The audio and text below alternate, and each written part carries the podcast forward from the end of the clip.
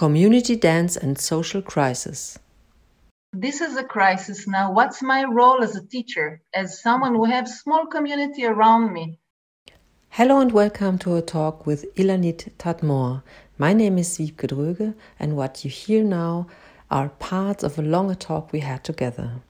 How can I support now? What tools of improvisation are the one? Are you flexible? What's what's going on around you and can you do something beneficial about it? Can you grow from this limitation?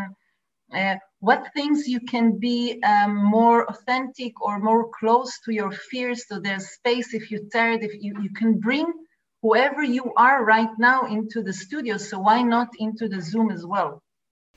Ilanit tadmor is a performer dancer choreographer and mainly a dance teacher based in israel she is the founder and leader of Play, the school for every performer. Her dance understanding is based on improvisation and body consciousness. She's working a lot with groups and group dynamics and is integrating forms of self reflection based on methods of body consciousness and improvisation. As a part of her school, she's offering a scholarship for people who like to become facilitators in this sense. So we had the lockdown, and two days after we had a class, and I told everybody should go in, everybody immediately without hesitation, without thinking, without waiting. I decided that we all we were about 60, 60 students in the studio. Mm. I had four people in my team that working with me. And I said the first feeling, it was immediately like this um, intuitive decision that we need to have this meeting. And I told everyone, let's try it out. If there's no value uh, emotionally, spiritually uh, in, in studying, then we will give it up. We don't have to hold it by holding it. But if we mm-hmm. see that there's a way to support, and I think this is maybe the main thing that I felt the studio needs to give opportunity of supporting. I didn't know how much we will move. I said, let's meet first of all. Everybody is entering, and um, and the first two weeks it was just with my students that I already know them minimum for four or five months at the studio. Some of them I know for years already, and this was the the background to allow me to experiment and also to understand that there is um, a, place for it. So, as you were one of those people who immediately start with Zoom, um, also during this early phase of the pandemic, I discovered posts on Facebook from you where you invited to another frame or format via Zoom and only after two weeks i opened on sunday. Sunday classes that were open for everyone all over the world and it was in the beginning just because i shared in the facebook and there were a few teachers that reached out for me and said it was very difficult for us to do. And i was completely wild. I was so excited from these possibilities and to discover and to learn so I said, let's meet on Sunday and I will share how to share music, what to do, like all this. It started from the technical point of view. And then I said, you know what, if we meet, let's do one hour of dancing and then we'll talk. And in, in the end, we were between 60 to 100 people from all over the world that came, especially my students that were far away from me for so many years. And it was this opportunity to meet one in India, one in America, one in Australia, one and each week I invited another teacher to kind of share a little bit his or her experience. What were topics and what was shared in these meetings? We had this one hour of just movement. Some people that want to leave just left. And then we had a frame of one hour just sharing and talking. In the beginning, it was mainly the teachers that or the therapists that share, and it was really technical question and a lot of emotion and slowly it became about just everybody share experience where you were a student or a teacher it was a little bit like laboratory that sometimes moved very quickly from very personal how i am with fears with anxiety with knowing with family and then something very professional let's do an exercise like it really kind of moved Mm. And I just allow, and I said, okay, this is a special time. Everything is professional, everything is personal. Let's just give the place for people to share without kind of too much navigating the talk. And it went on for half a year until July. And then in July, when everything was completely open here, I felt like it was too much for me to hold the studio, which came back to life, and the Zoom. So I decided to kind of let go of the Zoom. Mm-hmm. Um, so this is the background that I had with different uh, people, different reason why they came in first place to the studio. And I, I will say that in the beginning, two, three, maybe the first month even of the Zoom, most of my time went not to prepare what will be the work the next Zoom class, was talking to people and persuading them or giving them support to enter the Zoom. That was my main work. Mm-hmm. I didn't have time to do much preparation. I had all my focus on supporting people to enter. Uh, what were the biggest challenges for you and your participants? People had really strong resistance for this technology. Mm-hmm. So it was interesting also because most of them were teachers to say, this is another field. It will not go away. It was very clear from me the beginning. Mm-hmm. After two, three days, that it, it's not a story of two, three weeks. I didn't know it will go on for one year or more, but it was clear it will be a long process. And because of that, I said, this is like eh, in, in improvisation. Sometimes you go and, and, and dance outside. So I said, this is another field. This is another field of meeting. This is not the studio. And, and let's try it out and understand what's good and not about it, like any other field, any other space. And what can you learn? This was kind of the beginning point. Slowly I understood, and also when we came out of the first lockdown and we did meet, people share how much this gave them like an anchor in their schedule. Like this they knew they had to because if not me or my team will call them and check out and see what's going on and so it gives a lot of support and and i'm working a lot with professional but most of my time i work with non-professional. And, and i see myself as someone that just started to dance when i was 21 so all this theme about being a professional or not i'm working with people who wants to have an improvement and learn and expand themselves. What did you discover what it takes for this new situation? What I felt was needed was simple things, was kind of place for people to meet themselves after a while, a little bit duets. Like I felt simplicity of letting go, not only my habits, but also a lot of my things that were so nourishing for me as a teacher complicated things and uh, bring something new every time. Now I felt the field was so new, the situation was so overwhelmed. People, sometimes we enter and people had to talk and we didn't dance. Mm-hmm. And for one, two hours, everybody just shares something. Mm-hmm. And after a while, every time I said, okay, we, we'll meet next week. If we don't feel that it's supporting, we let, I'm not holding to hold it. But then we saw after a while, we said, no, no, no, everybody, we are moving now, and then we talk. Like it, it really evolved with what the practice, how I can uh, navigate them, how they need to navigate themselves in their home.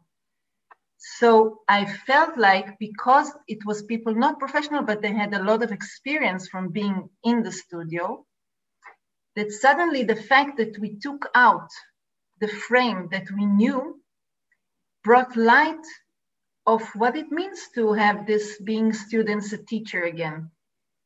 So, for example, if I'm getting into this, yeah. Mm-hmm. if I'm entering the studio and I'm tired today, so as a teacher, I will lift everybody up and I will do kind of the good warm up for everyone. Now, I could, you know, give all my energy out. They were alone at home, alone at home. If they didn't know how to lift themselves up, they were not this supporting of the energy.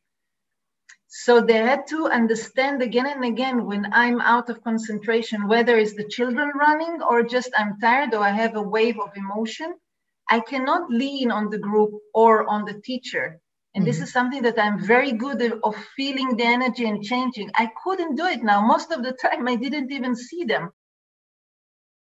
So, by facing all these hindrances and problems and not knowing how to overcome them in this very moment, how did you manage to stay when you declared, let's say, the problem as the source of your solution? It was a laboratory together because most of them knew the subject. Um, mm-hmm. more or less because they had experience and for those who didn't it was interesting what was because i had these four groups every week I could check out material. For example, we had in the teacher course, we had a process of creating your vision. And this is very gentle of moving authentic and mm. somebody's writing for it's you. And you it's very do in this way, no? Mm. we did it in the Zoom. And okay. somebody, and it was actually worked really nice today. Like someone went, for example, she just spoke with me two weeks ago that she was really against this process. And I said, just do it. Never mind, just do it. And she said, I did it in my clinic. I always went out from the family house to my clinic. And I create this uh, suddenly this vision in my own clinic where I also treat people. Mm-hmm. So what's suddenly the space around me and how it's influenced something uh, uh, or when I created with the dancers and, and each one was in their own room, mm-hmm. uh, so what kind of creation you create uh, with, with working with space or with imaginary space. So one frame or one frame of work was just going back to myself and feel that sometimes I don't need to bring much and just to move will be enough and to talk and to see what's going on. And the other was taking things that were working a lot in the studio and kind of finding how they're working in the Zoom. Sometimes we use a lot the camera as a frame, as a tool. And sometimes I felt this is not so important right now. And, um, and you can just do the process whether I will see you or not. What did you learn from this experience? Maybe the pandemic and me were meeting in the right timing because I am teaching for so long and I was longing for some change and I felt I'm doing the maximum change that I could in the studio or outside the studio, and suddenly the Zoom was kind of like refresh again everything. So I was happy about this, even though it was. I wrote, for example, uh, some posts in the Facebook, and sometimes I felt the classes were crap. and I was sitting here in, in, in, this room on the, and I said, oh, okay, next week we'll end with this. This is, doesn't work really, and it takes so much energy. And then we meet everybody, and everybody, wow, it's so great, and I thank you, and we are meeting, waiting for the meeting next week. And I was like, wow, what what a gap comparing to the studio where I mm-hmm. felt very easily when the class was like this or okay or whatever, what need to mm-hmm. change. Mm-hmm and for me, it was a healthy process. It, it put a lot of uh, light on all my habits as a teacher of the technique that I developed, the connection with the students, the length of exercise that I knew this is a long exercise, we need 20 minutes for each. Suddenly in the Zoom, it was different. Or this warm up, it's enough half an hour. And suddenly I saw we need one hour warm up because everybody's going through. So the length of time really changed a lot as well from what of course, everything is guessing for what the feeling was. Maybe another things to say is that I'm doing this work of movement and body for I don't know how long since I'm 20 now I'm 50 but it was always always about your awareness and about the development of about your habits and how you change your habits and the mm-hmm. body was always even though I put hours on training, it was still the tool for me. So even when I did perform, it was never about the aesthetic of the shape of it, but more about why you did this shape and what does it shape give to us. So maybe this is also why it was kind of fascinating for me to challenge all my habits because it's in the core of what I'm doing in the essence of the work as well. And and I, I feel I felt also before the pandemic that things needs to change that we are in the evolution of changing the way we study and learn and have experience about any subject Mm-hmm. It's so also about overcoming concepts, no? Uh, to overcome concepts like self concepts or concepts of teaching or co- concepts how things work. And um, in the beginning, I said um, that you work with self reflection. What self reflection also means, like, um, um, to become aware of yourself. But when something like um, a hindrance is coming or a problem, then a person is challenged in a different, in a special way. So then there's also this experience or perception of strangeness. And through this feeling strange, um, I think you lead people to a special learning process, not to avoid the strange or the strangeness. Strange but uncomfortable places. Mm-hmm. Yeah, this is also what I wrote in the post uh, one year ago that it's really uncomfortable for me and mm-hmm. I like it. I like to put myself, I don't enjoy it, but I think yeah. I can grow. Yeah. I'm not falling asleep in my habits. And as a teacher, I felt I'm doing the same thing for so long and it works and I enjoy it, but there was missing something. And the Zoom kind of shaked me up in a good way. That I, I do want to say that one of the main things that I do is group work. Mm-hmm. And, and, and this was kind of lacking in the Zoom. That yeah. we are doing a solo duet was really wonderful in the Zoom. But the group, as I do in the studio, which is a special process of developing things together, this was something that only with one group, which was with me for a long time, we could create really group work. Of course it was not and and, and the first class people enter and were like complaining i said forget about the studio. This is not the studio. Don't try to compare all the time. Try to see what you got in the studio. And then they say okay a connection and we got inspiration. Look at the essence of things. Let's see how we do it if we can and what we can in the zoom. So a lot of things we could find that nourish us, that give us support, that gave the energy because of the training, that we found inspiration for how people dealt with things that we did develop as movers because it brought something. The group work was more challenging, and only with one group I really could succeed of having this creation together as a group and not duo or trio as one of the results of this learning process um, you went through in this period, you created a list, you told me. And would you like to share this list with us? So, first I said agree, agree to learn something new. Don't try to go back to the studio, it's anyway not the same.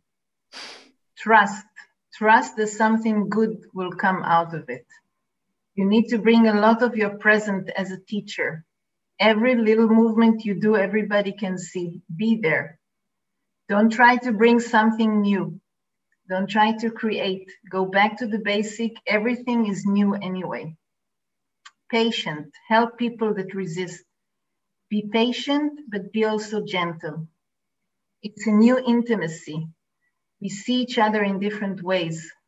What kind of intimacy do we build now?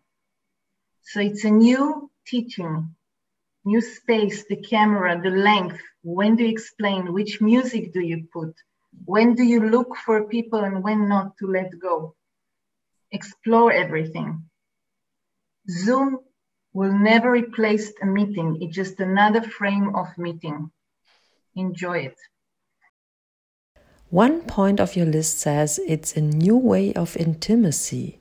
What do you mean by that? Um, it was interesting because some of the groups, not all of them, are with me for seven, some of them six, five, eight years. I never saw their house.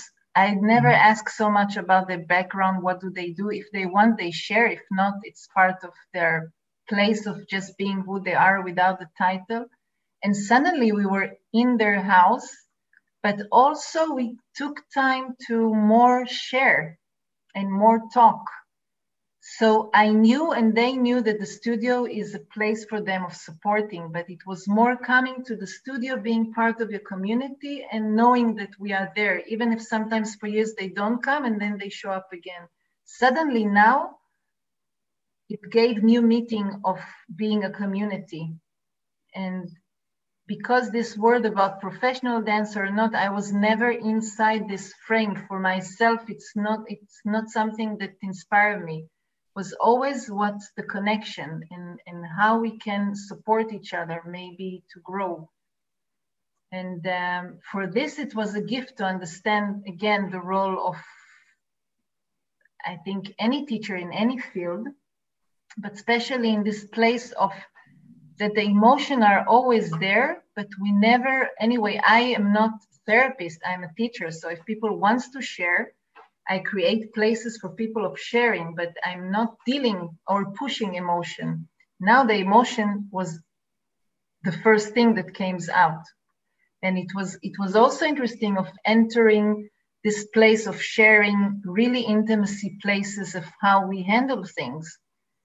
And um, and there's something very um, for me it was very good to be very honest that i'm i'm not sure what i'm doing always that the teacher don't have to hold all the answers that we are sharing even if they beginnings to bring my vulnerability in an honest way even though i'm really feel good about let's try it out. So this kind of in, intimacy i felt not only the fact that we see each other and the dog is running or the baby but the emotion that we found that this group was the place to share our fears and then maybe move them and then maybe just acknowledge them in the group by saying i'm afraid it's difficult um, i'm alone i'm not alone at all. I want like each one with their own journey.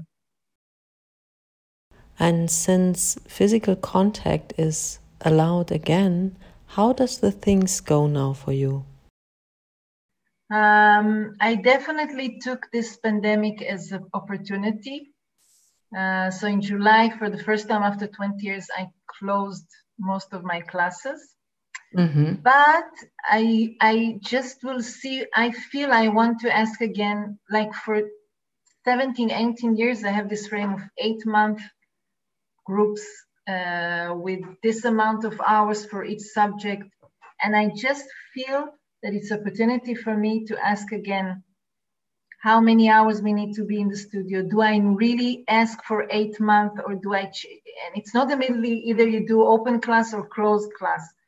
Like i feel i need to understand what's the frame. The frame of work changed but yet i don't hear or feel the the, the balance between the zoom and not um, what's the what's the new contract that we need to create now which of course rely on what is really necessary for learning?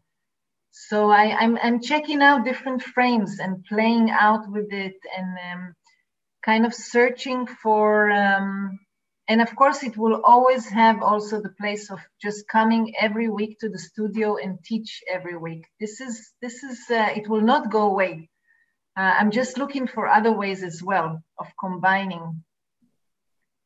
Uh, so this is still an open, I'm, I'm trying out different frames of work, combining mm-hmm. Zoom and not outside and in, how much do we need to talk, how much practice, what kind of practice, just to have the question again, even if in the end I will go back to immediate to the same frames of before the pandemic, I feel it's a waste of pandemic not to ask the questions when it will happen for us again. This is such a beautiful moment.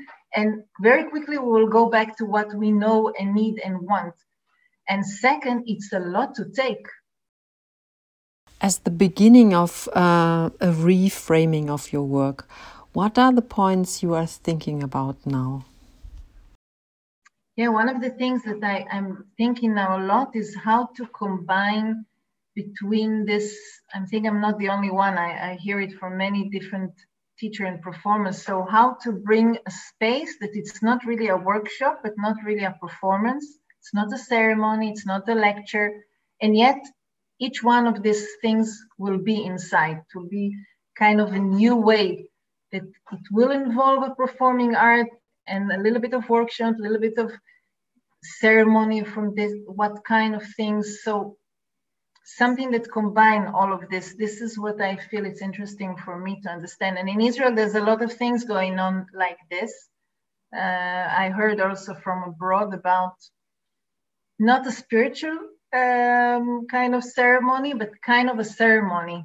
Um, this is something I, I feel that, like you said so beautiful before about the Zoom, about the intimacy, that things were more connecting the personal, the professional, the group now. So if I take from this small uh, experience to the uh, public experience, I feel things are connecting more and more. If the 20th century, I felt specializing was kind of going into one direction, very deep and being very professional about one thing. Mm-hmm. Now I feel it's about connecting. It's not only me, it's uh, also other people that I hear talking about it. So bringing the knowledge from different things and creating the connection again from therapy into these classes like development. So mm-hmm. we know there's a lot of connection and how we connect from this processing of workshop into the performance, how we can connect. This is what I would like to try out. This this place of um, experimenting that it's not only a workshop or not only a performance. As an international guest, Ilanit was invited to one of the modules of Bundesverband Aktion Tanz named Reconnect Participative Dance. Thank you for sharing your experience with Zoom and guiding your groups through this pandemic time.